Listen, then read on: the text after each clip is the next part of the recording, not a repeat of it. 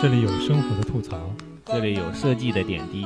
这里有嘉宾的遭遇，这里有朋友的闲言碎语，这里有你不认识的主播，也有你没听过的歪理。每周一期毒鸡汤，传播互联网负能量。您现在正在收听的是荔枝 FM 超没人气的播客节目《设设计是空》。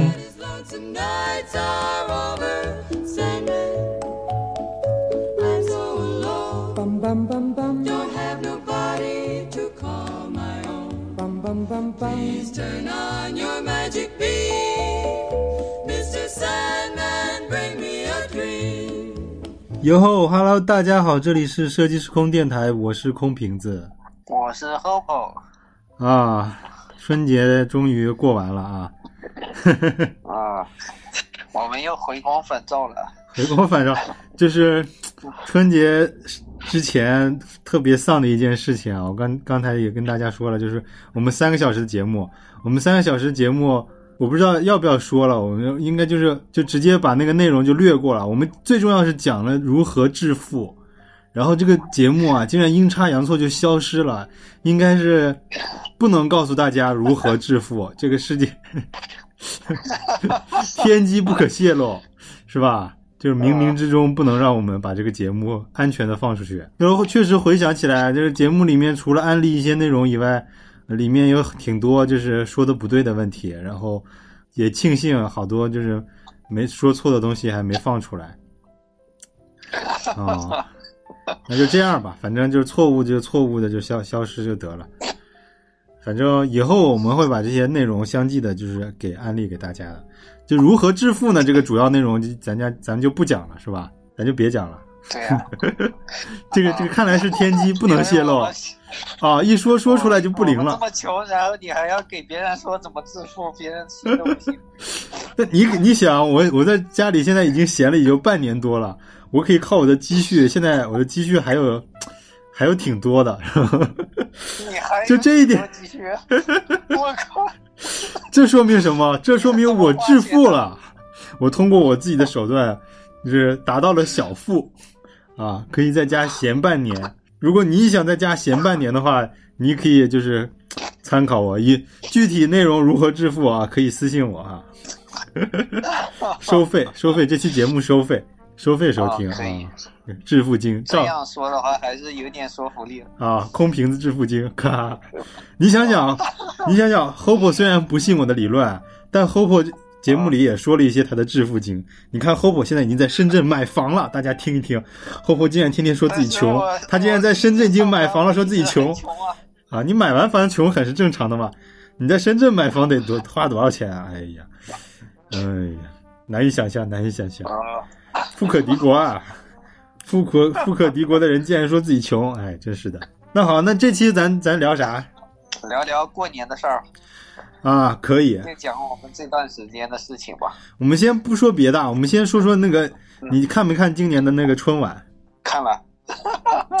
感觉如何？基本我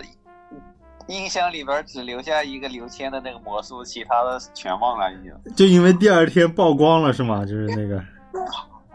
我也没怎么关注，就当时看完还感觉还有点意思，这个魔术。第二这这个魔术刚刚结束以后，就网上抛出来一张图，就是一个饮料机，然后写着刘谦 春晚魔术，那个饮料上机上写着刘谦。其实他的秘密就在那个壶上，是不是？啊还是在哪儿第二天不是揭秘了吗？他不是有一个那个观众说要变豆汁儿嘛，就老北京的喝的那种豆汁儿，然后现场变出来了呀。啊，就那个摄像机下面有个人给他递了一个壶，就跟他换了一个壶，然后那个镜头被、就是被可能现场的观众拿手机给拍下来了吧，然后第二天就在网上就曝光了，对对，直接就乌龙了啊！就第二天还没重播，还没开始呢，就就这个已经就被曝光了，就是网上就特别火。你竟然没看到？就微博上面都炸锅了都。啊现在越来越没啥能看的了。然后我我开始感觉那个呃小岳岳那个那个相声还行，但是很多经常听相声的人说他那个，比如说就是演砸了有点，节奏啊什么都都不对。然后还有一个地方没啥笑点的，那个就听了半天就毫无感觉就过去了。但起码不尴尬。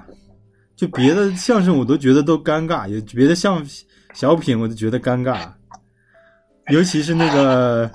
那个蔡明那个小品，好尴尬呀！啊，还哦还还弄上葛优啊，葛优一进来什么叫爸爸搞得，也很尴尬，对呀，哎。尬演嘛，就超超尬，整个那个小品都尬。然后那个那个 这个事儿之后，不是那个叫什么，那个叫什么什么什么天灵，翟天临还是翟天临吧？翟天灵啊就最近学术造假那个人啊，对对，对，他不是里面那个小品里面是演警察嘛，演蔡明的儿子他还 说要打假是吧？结果把自己打了，就是啊，学术造假。就是他这个事儿，我觉得曝光出来可能只是冰山一角，我觉得这种肯定不是在少数，这种学术造假对呀、现在买卖嘛，聘这个事儿已经是摆在案明案上了，啊，就是没想到他们博士文凭都可以这么买卖了。就是一直说北影有黑幕，想不到黑幕是真的，就连博士都可以是吧？还博士生导师搞 啊搞这种，嗯，咱们中国这个学术真的是有问题，但是国家还全靠这个学术体系来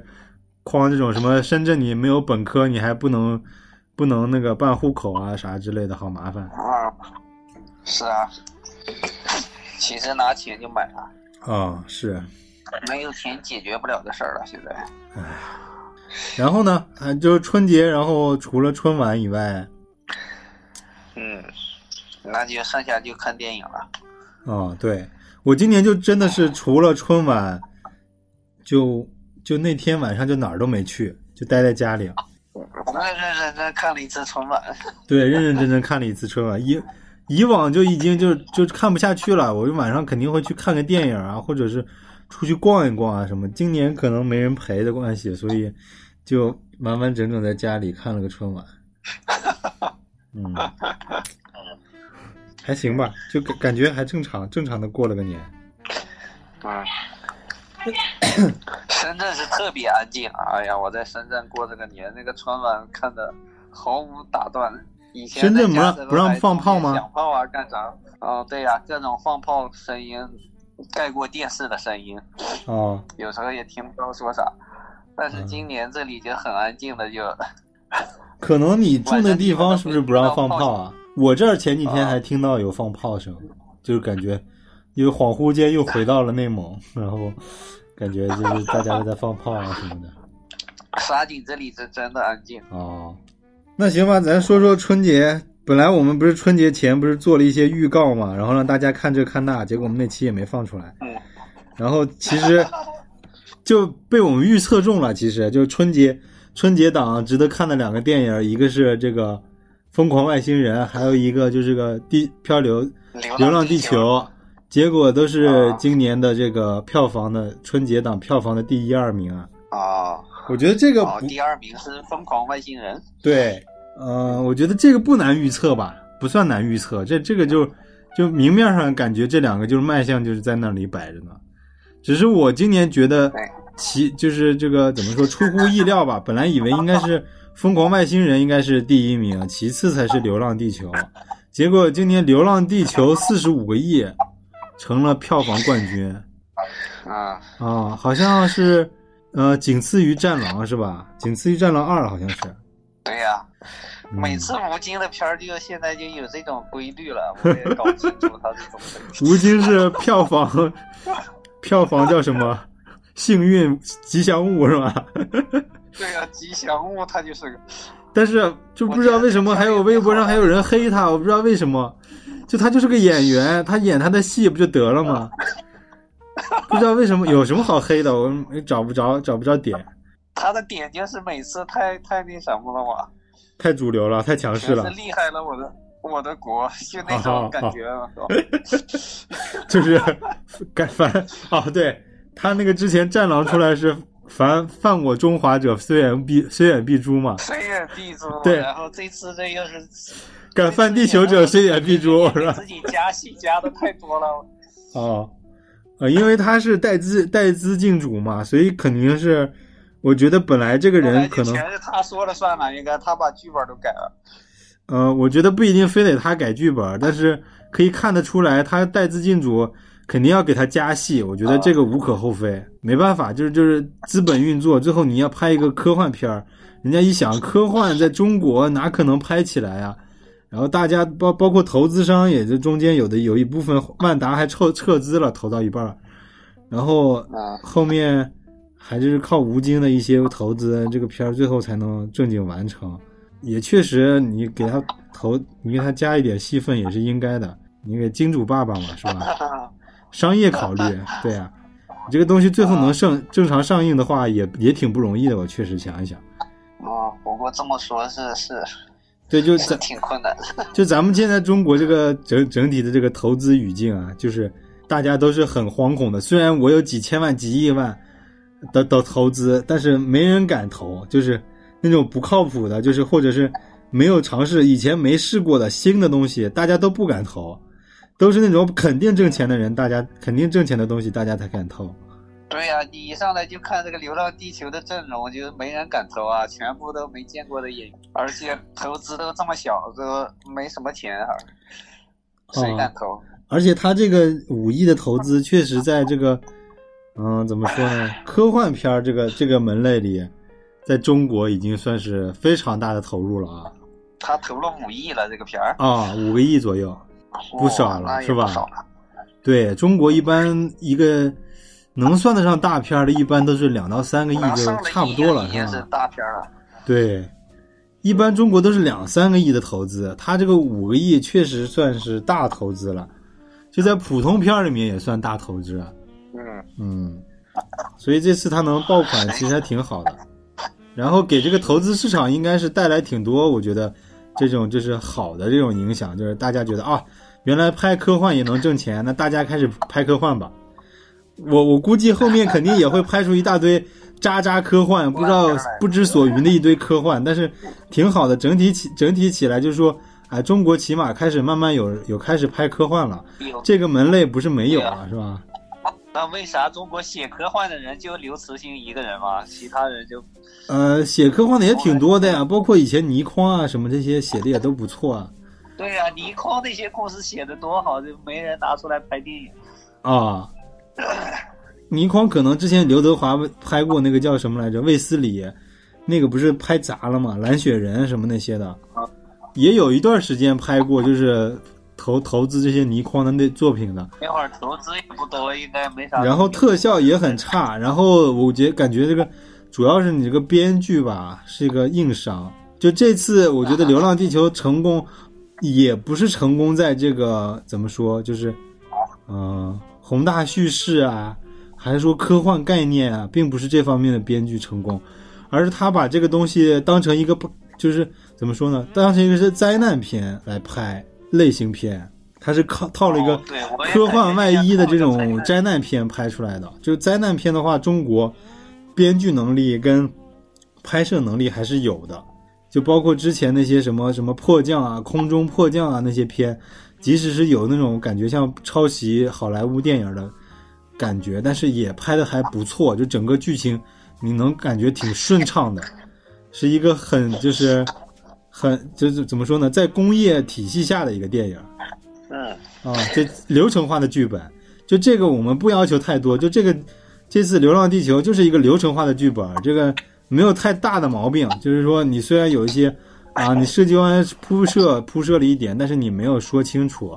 然后这个镜头可能给这个如今给太多了，然后有些中间一些人物逻辑不通顺，然后有一些救援中间的那些内容也不 也不连贯，也不知所云，有些对有些那些快切镜对对对，包括包括那个大厦中间有一些这个镜头，就是不知道在说什么，这个镜头剪辑有问题。他最大的 bug 就是他们干的那些事儿全部都没啥卵用，到最后其实就是吴京他拿那个东西上去一撞就解决问题了。他们一直拿了个什么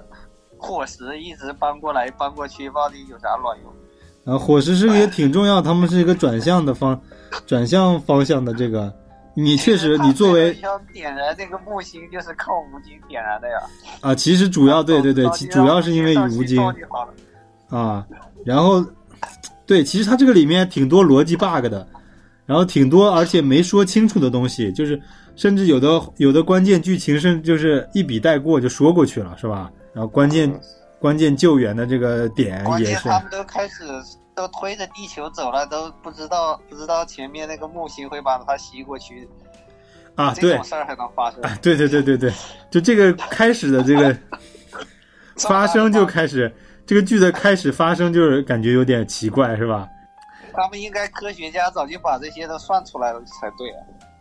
怎么可能就这么慌张都不知道怎么办呢？最后还是靠个中学生想了个办法。啊，但是不管有这么有这么多失误啊，但最后整个片看下来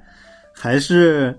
连贯的，就是这个剧这个剧情编下来，它是一个呃有着宏大叙事，有一些高科技这个特效的一个灾难片，我觉得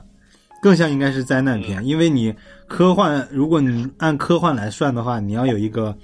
宏大世世界观的讲述，对它这个欠缺宏大世界观的讲述，跟包括这个你说没有货币啦，你这个怎么样的价值体系啊，包括这个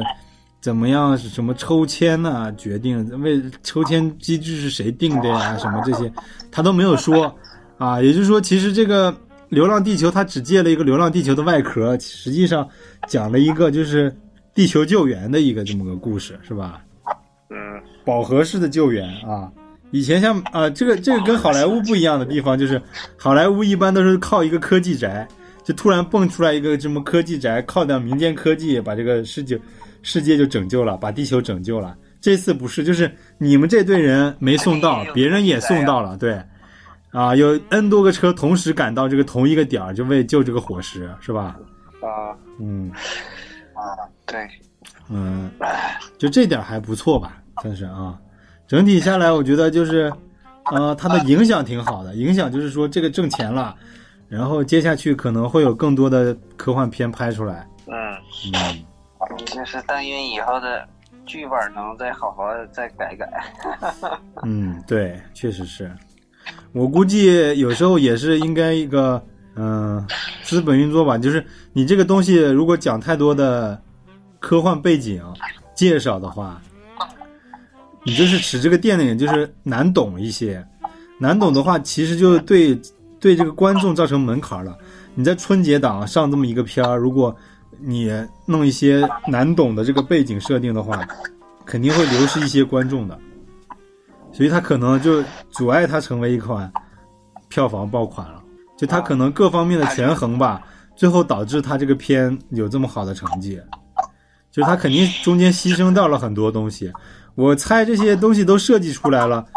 导演不可能不知道这些东西，也不可能他说我就是不了解这个背景怎么怎么样，或者我对这个《流浪地球》剧本身的原来的原著小说不了解，他肯定都了解，只是他中中中间做了个取舍。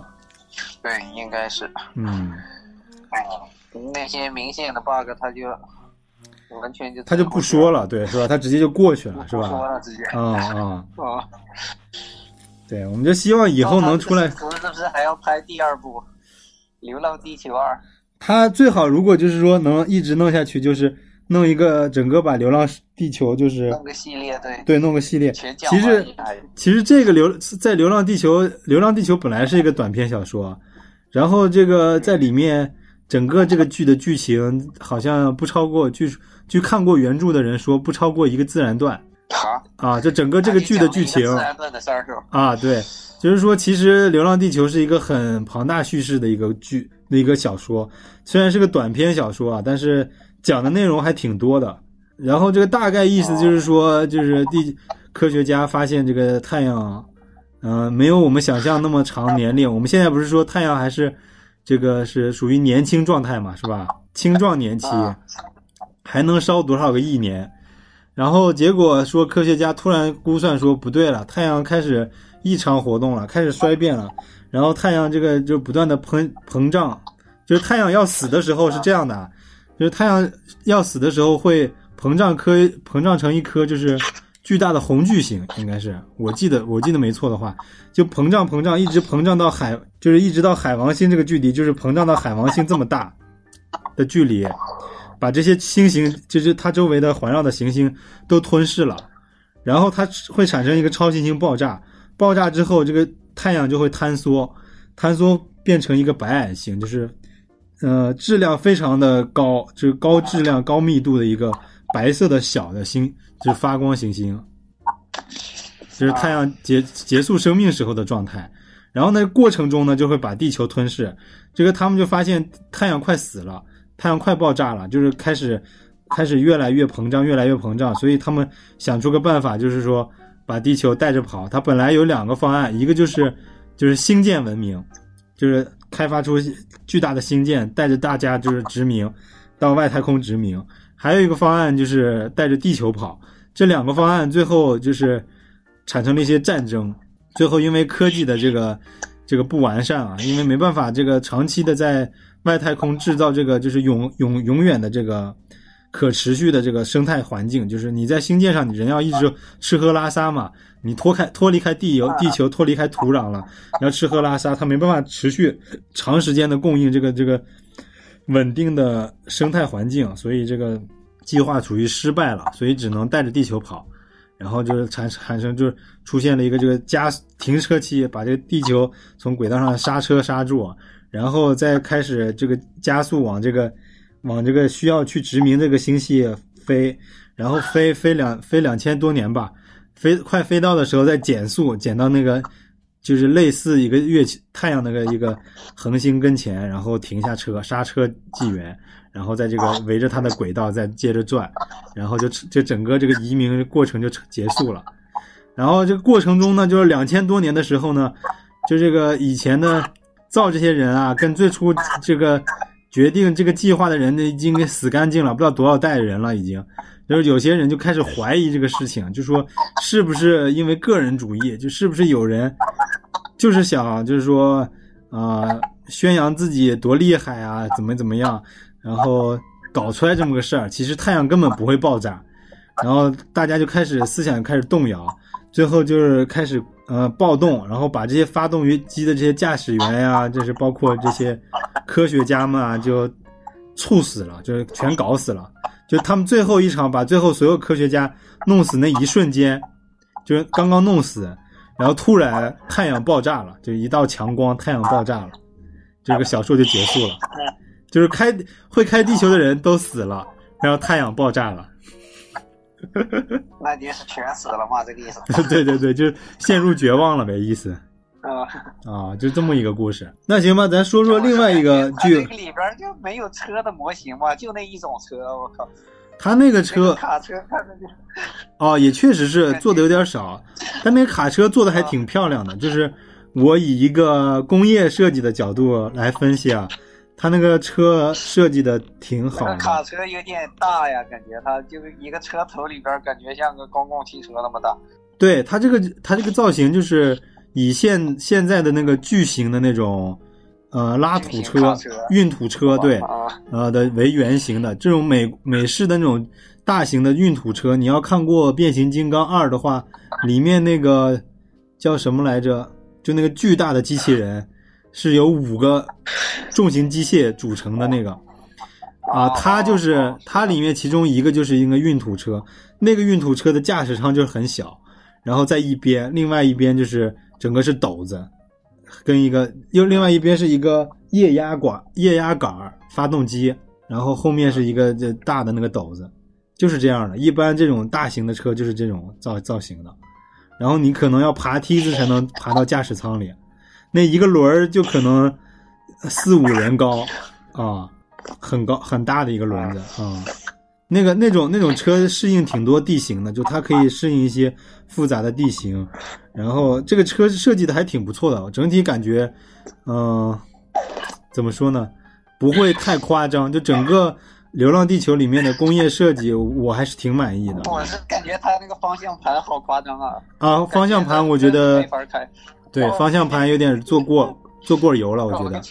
他想要一些科幻感，但是我觉得没有必要做成一个球，反倒增加使这个车更更加不好控制了。也能接受你搞个球那是干什么？我也是觉得。而且那个小孩一上说他就开过一次，然后就一开就开的很稳了，开的也不怎么稳，他就乱撞嘛。撞了一下，后来就开稳了呀。我觉得这个设设定应该有问题，就是他这里面我最初他们他说是抽签决定的啊，但是但是明明我一开始我看听这个台词的意思就是说他爸来就是上太空这个服役，服役来换取了这个门票，就是说能让他姥爷跟他进到这个地下城，啊。其他人没有资格，就是说，应该来说，这个淘汰机制就是说，有贡献的人，比如说你会工械工程机械学，还有一些人你会开这个复杂大型机械，就包括比如说啊，有一部分蓝翔人活下来了，有一部分科学家活下来了，其余那些那个什么小贩呐、什么这些倒买倒卖的呀，这些搞金融的这些人，对他们可能没有没有用啊，对这个地下城没有用，这些人就是可能抽签决定活不活，其他这些人是，比如说蓝翔技校这些人，那肯定是必要人才，这些人就直接就获得了一种就是门票了，直接获得这个豁免权，就跳出这个 这个抽签儿抽签儿范围，直接就能进地下城。我是这样想的，估计是这样一个体系。但结果他说是全部都是随机抽的，那那凭什么就是说他姥爷就抽进去了，然后他也抽进去了，其他人没抽进去，是吧？大人跟小孩应该是几率是一样的，所以这里面世界观很多都没交代清楚。嗯那咱们说说另外一个电影呗？嗯，还看了，我还看了那个《疯狂外星人》啊，我也看了这，个片儿，这个片儿其实也不是那么搞笑，我感觉《疯狂外星人》也是刘慈欣的小说改的，你知道吗？啊知道啊，就是乡村教师嘛，一点没啥科幻的感觉啊，这个片儿就完啊全就是像。基本上已经改成了一个宁浩的电影了，就是跟原著也已经没什么关系了。啊，他唯一的科幻点就是那个外星人，是吧？呃，外星人也没有什么科幻点，其实他不是外星人也行。你说把它改成一个外国人也行，其实改成一个外国间谍什么之类的，是吧？啊，好像也能说得通，类似的，就是他稍微一些其他剧情上稍微改一改就得了。啊，他其实就是改成了一个宁浩电影，整体吧，我感觉。我感觉正常发挥吧，嗯嗯，我感觉他也是正，也是在迎合观众，就是这个宁浩这个那个这个导演有以前，那种疯狂石头那些惊喜了，是吧？嗯，我觉得宁浩吧，他是一个很聪明的导演，就他知道大家喜欢看什么，大家对什么有兴趣。他你说以前那种黑色幽默吧，如果你说就这这个春节放一个就是疯狂石头，放在放上来，我猜啊，有些人就是他这个他这个非线性叙事，包括一些黑色幽默，然后就搞出这个剧情，可能就而且是多线性的非线性叙事，搞得可能有些人就看不懂。你猜会不会？我觉得很多人会看不懂，一部分一部分没有经常观影的的的人，就是没有经常看电影的人，就是他过年说啊，大家一起去看电影，这些人可能会有的人会看不懂，就包括疯狂的赛车，有的人也会就是这种他这种非线性多线叙事，就会有人看不懂。他，所以他这次就把这个这个东西消解掉了，然后用了一些就是把黑色幽幽默也剪掉了，然后就用一些大家明摆着的明的幽默来说这个东西，就他就是是明摆着，这啊对没啥东西。就他就打了一个安全牌，就是好沈腾大家都喜欢看，然后黄渤大家都喜欢看，然后我让这两个人做男主角，然后还有徐峥也不错，但是徐峥这次可能三男主角就太多了。外星人是吧？对，让让徐峥 演了外星人，搞了一个就是，比如说他宣发的时候，有个噱头说啊，这些都有啊，铁三角都有了，为什么没徐峥啊？徐峥演的是外星人啊，那这也挺奇的了。然后他把一些他该有那些也有，就是说他比如说以前他经常会拿一个就是高端的东西来去消解嘛，比如说之前他消解了那个疯狂疯狂石头里面有一个国际大道是吧？啊，那个人显得就很高端、很国际，然后在这里面给他弄得很狼狈。然后《疯狂赛车》里面是一个这个这个商人，就那个九孔演的那个台湾商人，还挺体面的一个商人，结果最后把他这个也消解掉了。然后另外一个，另外这个这个剧里面《疯狂外星人》里面就是把美国特工是吧？啊，特有招数的一个美国特工，还感感觉特有能力，然后不拘一格的一个美国特工，把他的这个这种感觉高高在上的情况也消解掉了啊。嗯，嗯，他以前有的那些东西还是有，但是只是说他，我觉得还是向市场妥协了。我觉得嗯，宁浩这几年拍的片儿都一直在往这个方向搞，你没有发现吗？他商业片儿特别商业，就他没有所谓的什么个人坚持。就有些导演说啊，我虽然要拍商业片，但是我有个人坚持。宁浩没啥个人坚持，我觉得他他觉得我这个片儿拍的，就是品质在那儿就行了，其他能挣钱就可以。嗯 但是它的产量也不高啊。啊，确实是，但是他这个剧本起码不差，就是说你一个好的剧本可能还是得需要打磨。他这个剧本不算差，这个整整体这个，呃，他为达到这个搞笑效果来说的话，《疯狂外星人》这个整个剧，我不知道你下下来电影看的话是什么效果啊，但是在剧场当时看的时候，整个哄堂大笑，就气氛非常好。嗯，你觉得呢？你当时在电影院看的时候，是不是气氛感觉我是？下载下来看的，没去电影院。哦哦哦，我我自己在家看的时候，有时候就感觉没啥笑点，哦。直接但是在。但是在剧院的话还还可以，剧院的话就是笑 笑点还挺频繁的，而且好多人都笑得前仰后合的，就是有时候你可能觉得就没有那么好笑的一个点，就好多人都笑得前仰后合的，包括那种气氛烘托吧，可能是，呃，就是继 《夏洛特烦恼》以后。我觉得这个是一个非常 比就是跟《夏洛特烦恼》差不多那么搞笑的一个片，但你回过头来看，它也没有太大的这种就是，呃，逻辑 bug，也没有太多的这种怎么说价值观上的问题。就它这个里面没有啥价值观嘛，包括就是把所有的价值观都消解掉了啊，啊，所以我觉得还行啊，这个片儿就合格嘛，就他们拍了一个还可以的片儿。也是属于中庸的，不是特别优秀，是吧？哦只能说是。呃，但是我但是你放放在这个贺岁电影来看的话，它是一个合格的贺岁片儿。呃，这个我们就说过了，说说回来了，话说回来，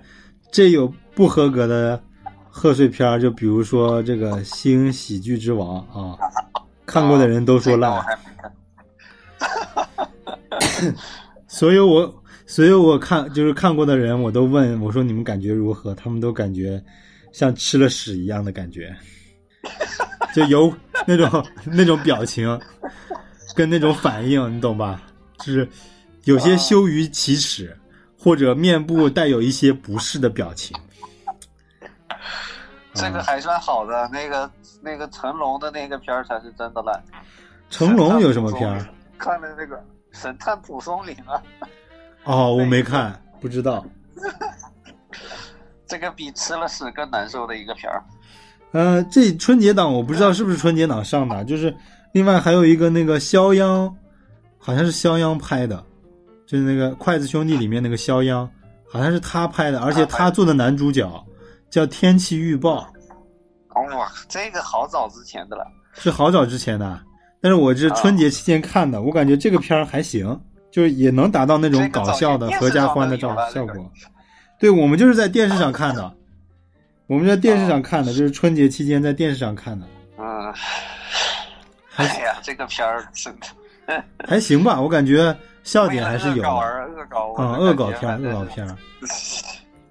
另外，我说的一个春节档前面之前就是个掠熟掠食都市，就我都不知道上档了，是我同学告诉我的。我回去跟同学聚聚会，我同学说那个你看没看那个掠食都市？我说哪啥掠食掠食都市？就是他说就有点像哈利移动哈尔移动城堡那个啊。我说我看过预告片，但是不知道最近上档。就是他在我不知道什么时候悄悄无声息就上了啊，但是是在三十前一天下的档，二十九，就是年前下的档。嗯，嗯，年前都下档。呃，这导演是那个拍《魔戒》就那个的的的导演，然后整个也是一个宏大叙事，但是我没买到 i IMAX 的票，就是看着特别憋屈，就是包头的那个电影院，三 D 的那个电影院，啊，那个那个暗到什么程度？那个片儿本来稍微有点暗，而且加上还有一些那种就是晚上的那种戏，然后那个电影屏幕，哎呀，暗的呀。然后我看的特别憋屈，就眼边都啥也看不清了，是吧？啊，就啥都看不清楚。就我感觉本来是挺好看的一个片儿，包括屏幕又小，但又暗，然后看着我可憋屈了。它是一个三 D，就是怎么说呢，是一个视觉大片，非常不错。然后，嗯，但是叙事吧，就是叙事没什么意思，就是因为它这个剧本可能略差一些。而且包括本来这个《掠食都市》的这个本来是有小说的，据说有原著小说的，原著小说也只是一个高概念小说，它本身可能剧情没有那么深刻，所以即使是《魔戒：指环王》的那个导演来拍，他也没拍出什么太深刻的感觉。但整个整个服化道啊，包括人物设计啊，然后机甲设计啊，都非常漂亮，非常的耐看。就是你再看一遍也非常帅气，然后这里面有一些这种，还有一些中国风的，就是有点像中国风。它这里面叫什么山海，好像叫山海。它这里面有个最大的都市叫山海，就一看就是中国背景的那种啊。然后它这里面的飞行器就是东方感的，就东方元素的那种飞行器。哦，现在这么流行中国风。嗯，也不算中国风吧，我觉得他们是一种欧洲人，就是美国人幻想出的那种东方东方感的那种东西。里面有一个有一个角色是一个亚洲人面孔，但是非常帅，非常赛博朋克的打扮。啊，嗯，怎么说呢？就是一种一个女的可以用帅来表示，就是酷炫，用酷炫来来来来来来形容。是一个问题。现在为啥科幻片全部都是这种赛博朋克的这种，就没有说能有人拍出一种纯科幻的感觉？嗯，你说哪种？一说科幻片的背景就全部都是赛博朋克。嗯，赛博朋克属于新浪潮嘛，因为新浪潮的小说比较接近现在八八九十年代嘛，还是那那批，只能说还是那批导演，你懂吧？都是拍废土，废土里边，然后再给你搞点高科技。呃，对，差不多就这种感觉。呃，因为是，就这这些小说也是新浪潮时期的，就八十年代那那些新浪潮时期的小说。那些因为都是见惯了废土了，是吧？啊，对对对，就是这些小说基本上那个时候都是这种这种叙事的，赛博格的，然后包括一些高科技的、入脑的。呃，掠食都市还好，还有点黄金时期的那种。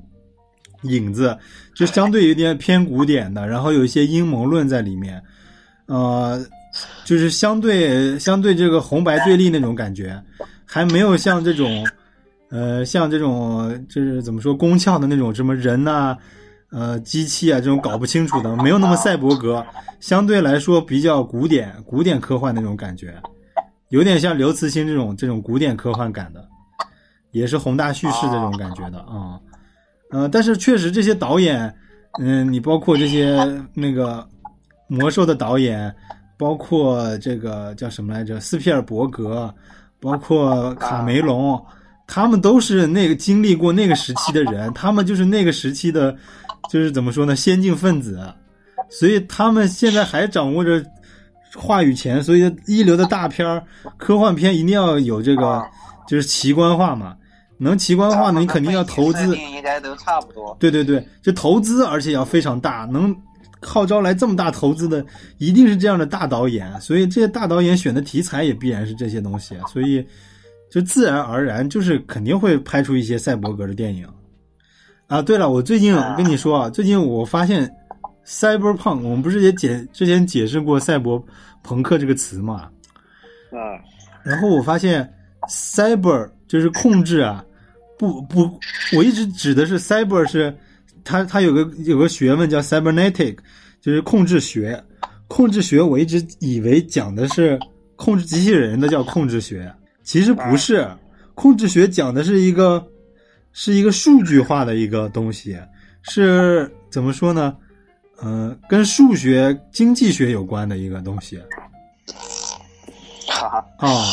控制学是一个什么理论？就是最最早的这个控制学是在军事上最最有用。就是比如说我一个人，比如说，呃，这么打个比方吧，就是说我一个司令，我要号号令全国的军队，就总司令啊，我号令几亿人的部队，就是将近在一个亿的左右，一到两个亿的这个军队作战，跟几千的那个作战单位。几亿万、成千上万的那个作战单位作战，然后这一场战里面投入的资本是巨大的，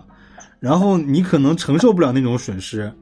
然后这种决决定性的这种战役的时候呢，你的人人怎么说呢？人特别怕出现这种人为的失误，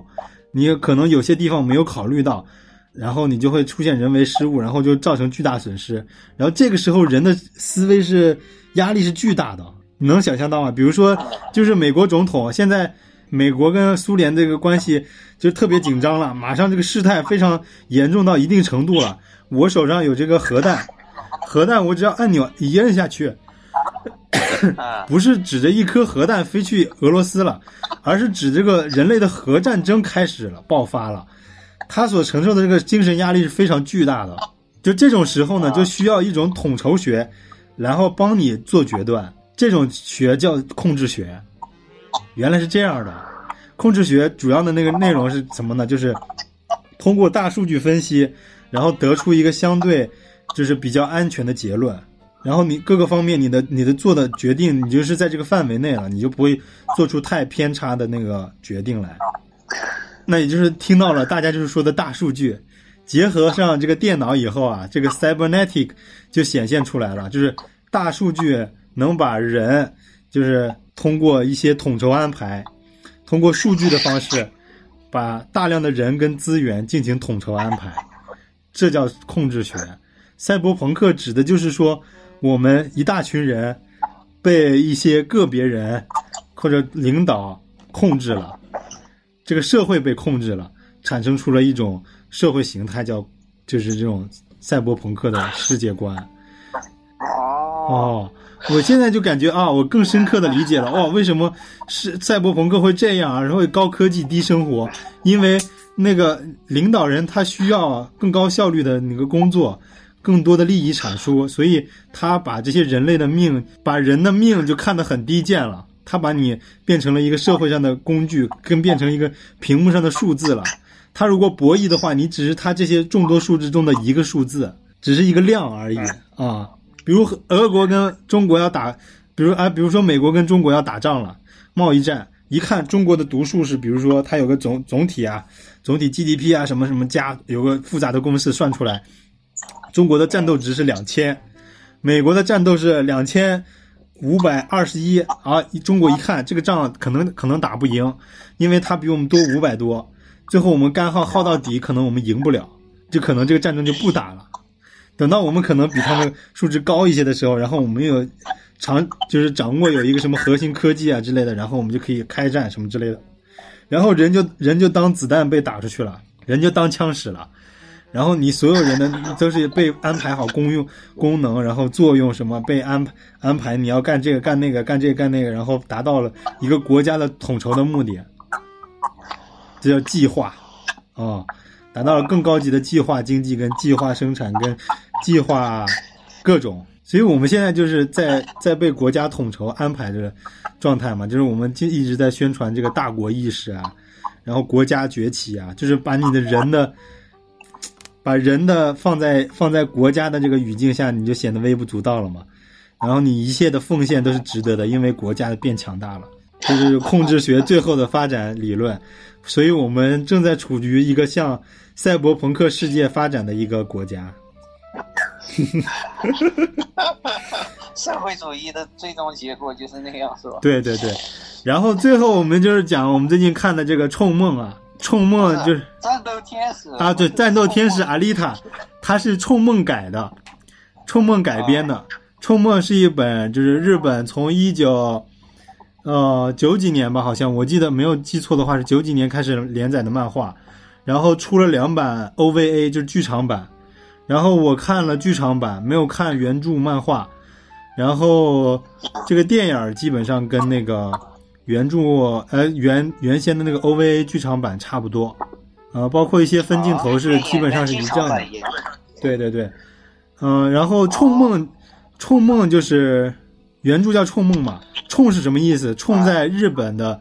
呃原文里里面就其实是枪的意思，对，就手枪的枪就是叫冲，嗯、你就也就是枪拥有自己的梦，你就是这里这个故事就很真实了，就讲如果我们是一个社会中的一个棋子，你就是如果打起仗来，你就是一个枪子儿。所谓的炮灰，对，炮灰的梦想，这是冲梦啊，一个枪的奋斗史。冲梦指的就是一个枪的奋斗奋斗史，所以这个冲梦很能启发一些这个怎么说呢？处在我们社会这种变革当中的人的一些东西。就他这里面描绘的不光是这个阿丽塔，这个阿丽塔其实是这个里面这个叫什么来着？女主角不叫阿丽塔，就是这个《冲梦》里面的女主角叫什么来着？我搜一下啊，呃，他的他做了一个梦，他的梦里面有个人制造了一个在火星上制造了一个女机器人，叫阿丽塔。火星上他是怎么梦到火星去了？啊，他其实就是火星上制造的一个火星人，他是哦，哦，原著原著叫翻译成中文叫凯莉，就是那个女的叫女主角叫凯莉或者叫加里，我听的那版叫加里啊，然后这里叫改成阿丽塔了，就是家里梦过一个梦，梦见一个女机器人叫阿丽塔，梦见自己叫阿丽塔，后来自己改名叫阿丽塔了？没有这个这个电影叫阿丽塔战斗天使嘛，嗯，对，这个这个其实也就是挪用了原来的里面的一个梗，原原原著里面的一个梗，其实是。啊，基本剧情是一样的啊、呃如果他要就是卡梅隆不是说了吗？如果拍这个片儿卖的好的话，可能会呃有续集对，但我现在就我看的这个这一集来说，基本上 人物设定跟那个剧情，呃，跟原来的剧场版是一样的。我不知道跟剧跟这个漫画是不是一样啊？但是跟这个剧场版基本上是一样的。所以如果如果它不出续集的话，大家可以找那个剧场版来看，《冲梦》的剧场版，大家就可以就是就是剧透了，比如说，你就知道后面演的是什么啊，没遗憾。哦，其实我觉得也是，也是卡梅隆拍打了个安全牌吧。像你比如说，他本来说要拍那个那个叫什么来着，《阿凡达》续集嘛，一《阿凡达》一续集一直没拍出来，就大家等啊等，等啊等。就是如果你要不出不出续集，呃，这个这个啊起码这个是有续集，而且有漫画，漫画现在还在连载。漫画啊，对对，漫画中间《一冲梦》虽然这个作者有一段时间生病了，就是第一部完结过，完结过，结果他后面又把前面的一些剧情做了一点修改，然后接着连载。等他病好了以后，就是中间可能有四到五年中间断更，四到五年他生病了，中间他就勉强就是草草画了一个收尾吧，比如说，后来他就好好过来了以后，又把这个收尾改了一下，然后接着就是接着这个剧接着出出续集，就等于说，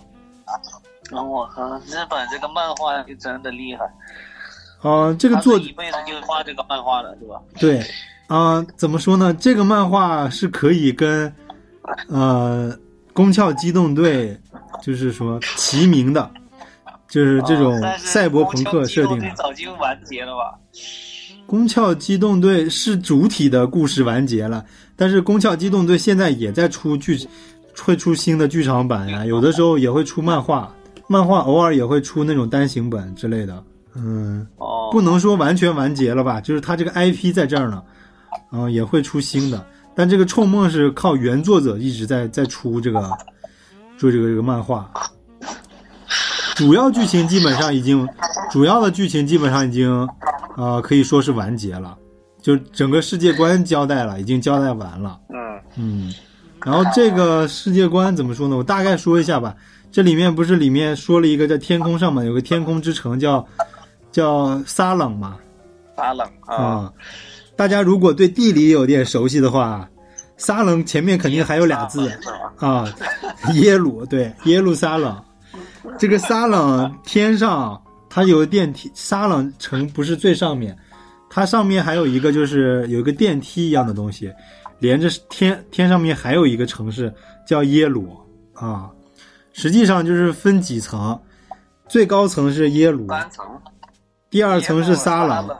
第三层是地面的那个废铁镇。对，废铁城的垃圾去了哪儿了？还有个地下之城，也就是说，这里面这个剧里面，我们看这个战斗天使阿丽塔里面来这个反派大 boss 嘛，这个大机器人，他是从下面一层上来的，他是从哦废铁城下面那一层来的。他们那会儿酒馆不是打穿地底了吗？打穿地了什么，啊然后掉下来了。那个人说了一句说：“欢迎来到我的世界。”就是那个人是从地下世界来的，然后地下世界下面还有没有地下世界就不得而知了。然后原始故事设定里面，嗯、这个地下世界，呃，只要只要赚足够多的钱，跟这个这个叫什么地下商人，就这里面这个这个商人有联络，就是买通他的话，就可以从地下城来到废铁镇，这个是可以实现的。然后从废铁镇到达天上的这个撒冷的话呢，是没有办法的，除了就是这里面讲的，除了赢得这个铁球比赛，其他没有别的办法。但是撒冷的人想下来，好像就直接就能下来，是吧？呃，撒冷的人也是严格限制限制不可以来到地面的，除非你违反了一些法规或者被驱逐了，才能来到地面。哦，所以那些人下来以后就回不去了，这个意思。啊，对，而且我记得原著没有记错的话，他们被驱逐以后，他们很大一部分记忆应该是被消除的，也就是说，人地上的人问你，就是撒冷城是怎么样的，那个从上面贬下来的人是不知道上面是怎么样的，他的记忆是被消除掉的，对。所以阿丽塔也没没记忆了。所以没有错的话，对所以这里面应该这个剧里面也是按的这个原设定也是一样的，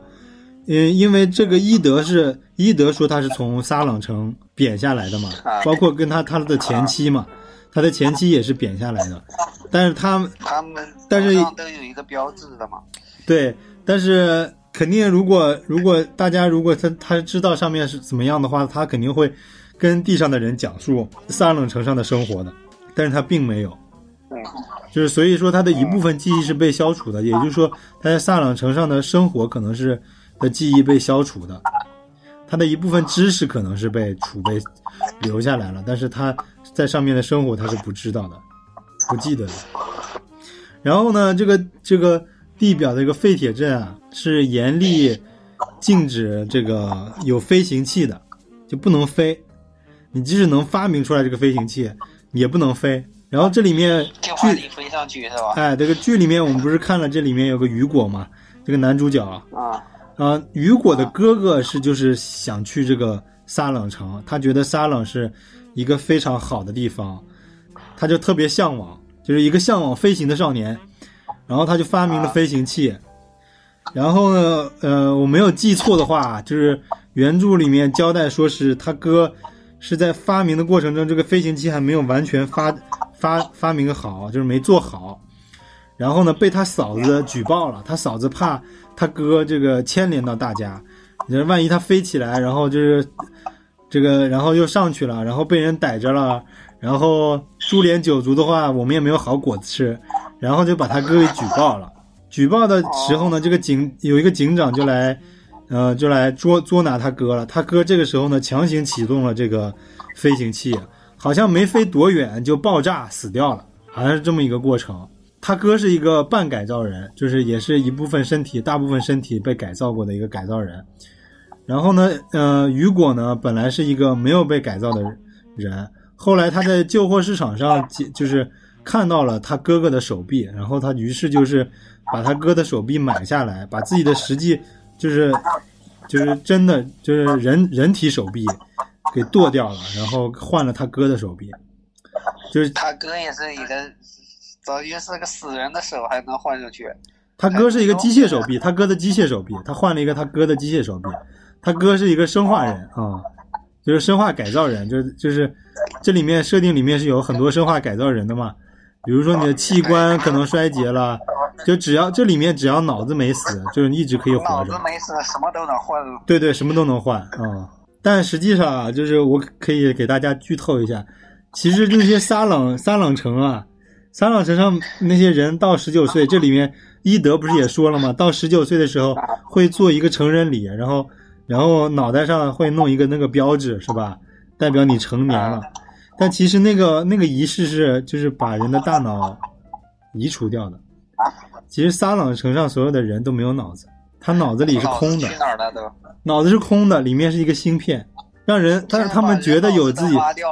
对他们只觉得自己有自我意识，但其实他们脑子是空的。但是我不知道后面的剧情是不是一样啊？但是原来的这个设定里面是这样的，那那些没有脑子的人，就靠个芯片，他怎么怎么思考的？他就是芯片啊，就是高科技啊，他就是芯片，就是被别人控制了嘛？这个意思。呃，他有自我意识，但是他他那个好像说这个芯片里面植入了一些后门程序，就是说你在思考的时候啊，这个就你这个人在思考的时候，如果你呃怎么说呢，被黑客给黑了的话，就被人控制了。有后面程序，它不是完全，它不能黑客，不能黑，但是它有一些后面程序，比如说你脑子可以分泌一些多巴胺的一些机奖励机制，比如说我有一个好的 idea 是吧？我这个 idea，呃，可以让我觉得啊、这是一个好的想法，我应该实现它。我就是脑袋会有分泌多巴胺，就让我这个人感觉兴奋嘛，这正常人的一个反应。他们呢，就是说，他们如果想到一个跟领袖的想法接近的一个想法，他们脑内就会分泌多巴胺，让他们觉得很兴奋。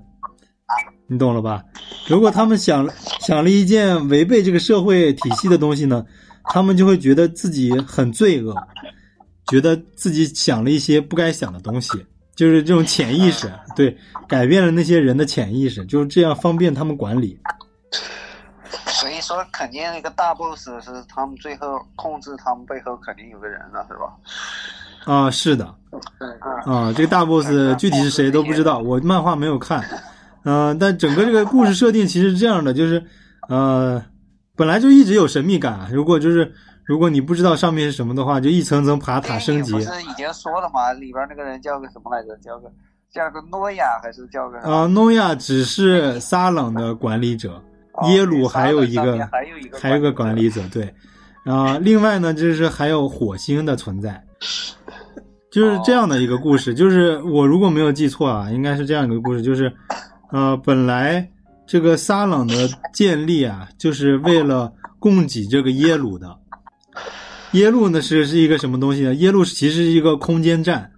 这个空间站是为了发射飞船的，它有点那种星际之门的意思。它有一个巨大的能产生巨大的能量，然后足够高空，在这个地球轨道之外，然后不受不受这个地球重力影响的一个一个地方。呃，它的主要作用呢就是发射星舰，它其实顶如说是一个港口的一个作用，然后它可以就是发射一些星际飞船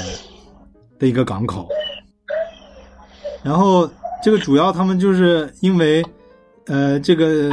这里面讲的这个有一个先知，先知呢是，嗯、怎么说呢？预见到预见到这个人类的未来是会灭亡的，因为之前有一个大事儿啊发生在地球上发生，就将近把人类的文明就是毁掉了，就是一个陨石落下来，把地球砸的好像是偏离轨道了。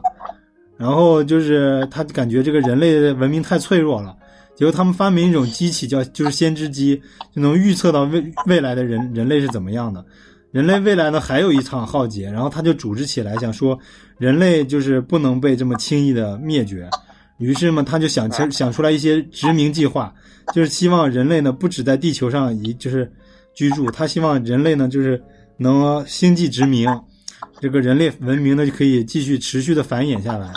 他们第一个建立的空间站就是火星空间站，他们就是在火星空间站上做一些实验，就是希望就是人类这个这个外太空能殖民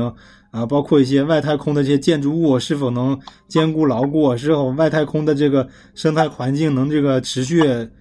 啊这个这个运行是吧？就这些外太空实验嘛，比如说，呃，港口是个耶鲁，但是后来呢，这个火星那个技术成熟以后呢，结果叛变了，就打起来了。打起来了，就跟这个耶路撒冷就打起来了，然后后来就这个跟地球打起来了。啊对，然后打起来就这个就是打完了，就就是打完两败俱伤，两个文明就基本上就就就就歇菜了。耶路跟耶路撒冷这边就就在就是一直属于这种呃恢复期，但是恢复期他们就甚至忘了自己的就是之前的领袖可能也在过程中可能死了还是怎么了，我不我就不了解过程发生了什么。就是就他们原原先的目的就是失败了，然后就一直，但是耶路跟撒朗一直在剥削着地面的人民，就铁皮镇的人民。这个火星文明应该也消失了，反正就是属于一种，就是没有殖民，但是反倒变成了一种奴役状态，就是地球就变成了分层的一个奴役状态的这个社会。那，具体发生了什么就不知道，就是现在他们上上面那两层在鼓捣什么也不知道啊。啊，就现在就可能还在连载的过程中，就讲的这些，在不断的揭秘这个事情。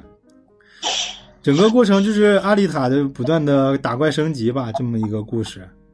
他是一直在打那个球，好像他是在打怪吗？嗯，他就一一层层爬塔呗，比如说啊，打那个球升级是吧？然后后来慢慢啊，他后面包括这个呃一体啊，就是也也是一体了。对他对他来说，他也。除了这个雨果以后，他也情节是他他把心脏都给了别人，为啥他还能那么屌啊？呃，心脏也只是一个，就是顶如说核能发射器吧，他只是用了，他是古代的这个叫什么火星科技嘛，没有所谓，它正常可以正常供给能量，它只是不能发出大的能量了，它后面也会找回自己的心脏，然后包括一段时间他还丢失了自己的脑子呢。脑子也丢过 啊！这这里面就是，对，就是这里面这个故事，整个就是跟呃《宫壳机动队》其实差不多，就是讲人的存在的这个意义的，就是嗯、呃，万一你这个一体是这里面主角就是嘛，主角他的身体已经没没所谓了，不停的可以换身体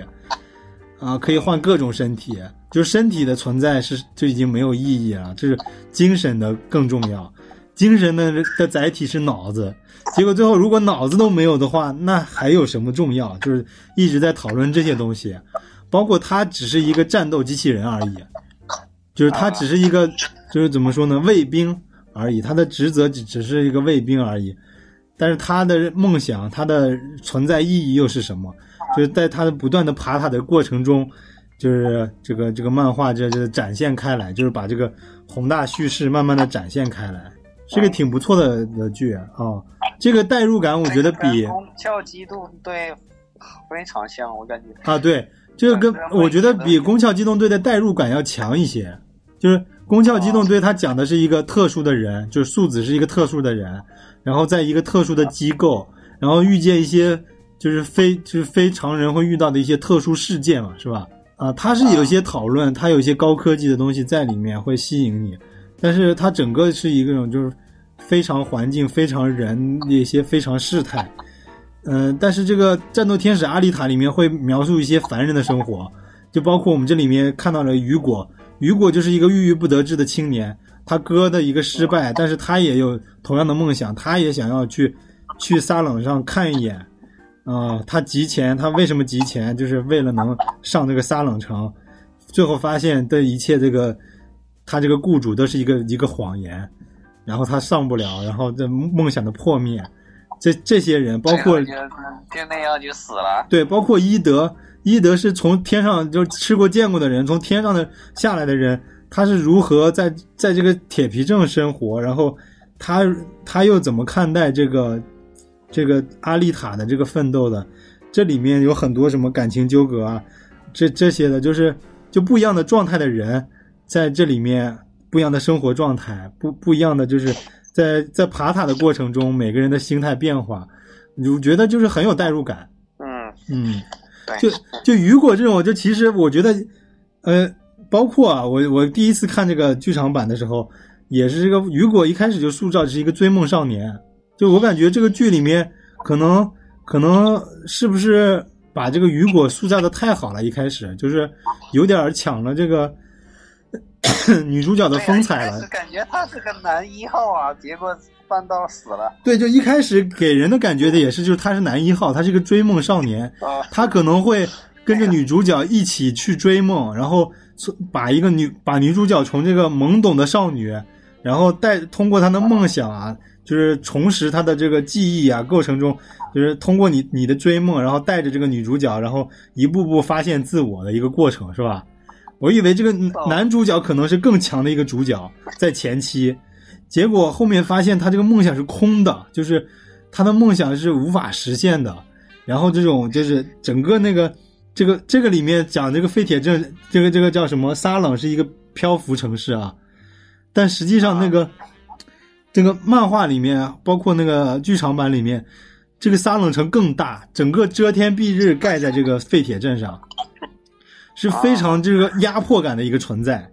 就你飞啊，飞是有瓶颈的，你的天看到顶了就是撒冷城。这些废铁镇的人看不到天空，他所能看到的天空就是撒冷城，就这么黑暗，就是想上去又对上不去，对对，又上不去，就是这个少年最后追梦，追梦追到天上，他最后钱都，他还带着钱呢，就是带着钱，最后撒在那个空中，然后就是身体是，这身体这个里里这个剧里面一下就就被被弄掉了嘛，剧里面嗯那个那个剧里面是一节一节，就是刚开始腿没了，腿没我还能爬。爬没了，爬没爬的不行了，最后又来那种那种驱鼠环的那个刃嘛，那个刃又又来一波，然后最后那个那个雨果就剩一个，就是头连着一个胳膊，就是连连着一个电线了，基本上。阿丽塔拉住他那个胳膊，最后断了嘛。对对对对，阿丽塔就是呃拉着他，就是那那那个剧情，那个怎么说？那个镜头是完全一模一样的，就跟原剧里面是一模一样的。哦，哦，但是那个台词不一样，台词说是阿丽塔说我爱你是吗？其实那个那段是雨果，雨果说了说，呃，认识你真真高兴，他说了这么一句啊，他说认识你真是太好了，然后就掉下去了。嗯，其实那个时候就不，好像是彻底毁掉了。就那个里面描述的就是，如果他掉下去，就彻底没有救了，就就彻底就死烂烂掉死掉了。摔死了，把啊脑袋都摔烂了。啊这里对边好像就脑袋一烂就死了，啊，对对对，是吧？啊，反正这个里面就是就是差不多是，反正很绝望。后面就除了阿丽塔这个身体，其他人的身体都是垃圾一样。啊，雨果雨果还是在这个塔上爬的最高的人，就是保持了爬塔记录最高的吉尼斯世界纪录。就沿着那个管子啊往爬。啊，那个管子上那个驱鼠环啊，这里面就是一笔带过。实际上，这个驱鼠环的的能力非常强，就基本上没有任何东西。我刚开始觉得不就是个环儿嘛？你跳过去不就得了吗？没有那么简单，非常难。就是剧场版里面这个环儿上的这个过程久一点，你能看会发现这个环儿巨难跳，基本上是不可能的。包括阿丽塔，她基本上也跳不上去。我看的剧场版第一集好像是阿丽塔最后是在往那个塔的往往这个环上继续在前进。我如果没有记错的话，他是继续前进了，就是雨果掉下去了他。也是靠这个他继续前进上面爬上去的。哦，他继续往往往下，但是他也没胳膊了，好像我记得看到后来他在爬的过程中也没胳膊了。嗯，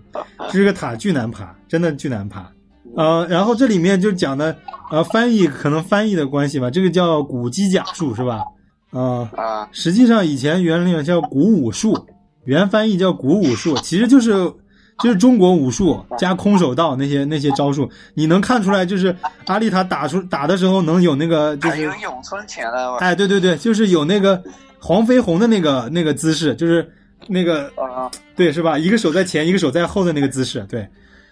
对，啊、其实就是古武术，它是它是这个古武术运用在这个机甲上，就是把机甲最大能的那个可动性发挥出来。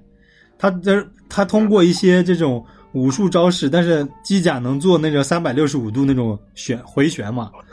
啊，它可以把那种武术发挥到极限。就比如说我一个回旋踢，人的极限就只能回两圈儿，但是我空中，但是如果机器机甲的话，我腰可以三百六十度旋转，我可以空中直接就是转起来，然后一个回旋踢下 下下来，那杀伤力就是成倍了，是吧？直接就是风火轮啊，就是转下来一个踢，那个就直接就踢爆了那种。啊，这个机甲术差不多就是这种结合结合这个人体武术，包括这个机甲的这个可动性，发挥发挥到极限的一种，就是攻击攻击方法。嗯，在地面上，这个铁皮阵这里，这个呃阿丽塔基本上战斗是碾压的，他这个基本上就是高出一个次元的这个武武术，这个战斗力，但是可能到了撒冷城就是没那么厉害了到现在他都没上去过呀。啊，那就希望我们出续集了啊，嗯，我也就看了那么多啊，嗯，如果感兴趣的话，我建我建议还是大家去看一下漫画，漫画那个展开更有意思，更有深度。嗯，对，这么看的话，还是挺想看那个漫画。嗯，那行了，咱们这期也就说这么多吧。我们也聊聊了一下我们春节档的内容，然后下一期再做什么就不知道了，什么时候更新也不一定啊。这期会不会消失也不知道哈，随缘吧。随缘吧，随缘吧。好好好，嗯。那行了，那这期就到这里差不多了，呃，各位啊再见。再见。